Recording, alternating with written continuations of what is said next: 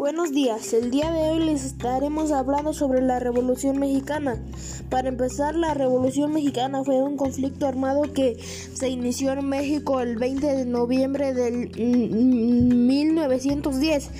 Como consecuencia del fue como consecuencia del descontento popular hacia la dictadura de Porfirio Díaz, lo cual los personajes que estuvieron descontentos fue José María Pin, José María Pino Suárez, hermanos Flores Magón, Pascual Orozco, Victoriano Huerta, Emiliano Zapata. Uno de los principales líderes de ello fue Emiliano Zapata, Pancho Villa, Porfirio Díaz, Victoriano Huerta, Francisco y Madero, Álvaro Obregón y Pascual Orozco. Bueno, gracias.